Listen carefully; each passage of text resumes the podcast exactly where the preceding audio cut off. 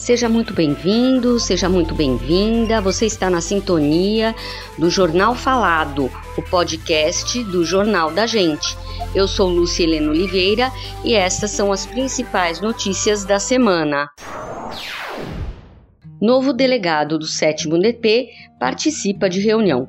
A primeira reunião de 2023 do Conseg Lapa, realizada em 18 de janeiro, contou com a participação do novo delegado titular do 7 Distrito Policial, o Dr. Glaucus Vinícius Silva.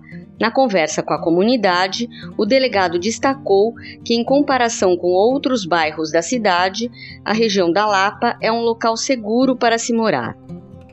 Também presente à reunião, o tenente Daniel Siqueira, da primeira companhia do 4 Batalhão da Polícia Militar, concordou com o delegado.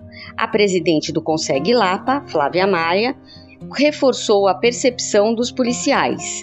Apesar de termos muitos problemas, aqui ainda é um ótimo lugar para se morar, destacou a Lapiana. Revisão do plano diretor tem novos debates. Com a publicação da minuta do projeto de revisão do Plano Diretor Estratégico, a Prefeitura inicia mais uma fase de consulta participativa visando a consolidar alterações no principal instrumento de planejamento urbanístico da cidade, o PDE. No site minuta.pde.gestãourbana.prefeitura.sp www.gov.br, o munícipe tem acesso à íntegra do texto, que está aberto para nova rodada de debates com a sociedade. Os paulistanos poderão contribuir com sugestões de forma online até o dia 17 de fevereiro.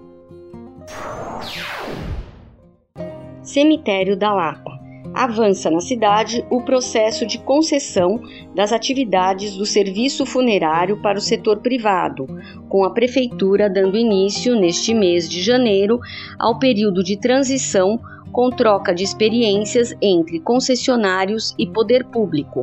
Os quatro consórcios vencedores serão responsáveis pela gestão, operação, manutenção, exploração, revitalização e expansão de 22 cemitérios e um crematório público.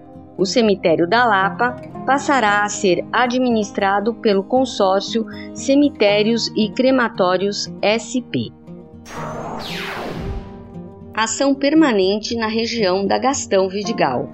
A subprefeitura Lapa iniciou o ano com uma ação de limpeza, pintura de guias e sarjetas e remoção de entulho no entorno da Avenida Gastão Vidigal, na Vila Leopoldina, área próxima à CEAGESP e na qual costumam circular um grande número de moradores de rua.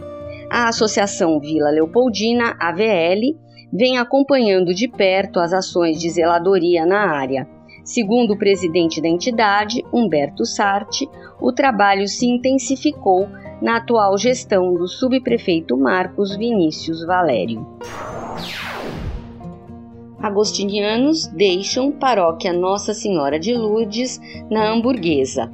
O clima é de despedida, com sentimento de gratidão e emoções já não mais disfarçados pelos paroquianos e religiosos da paróquia Nossa Senhora de Lourdes na Vila Hamburguesa.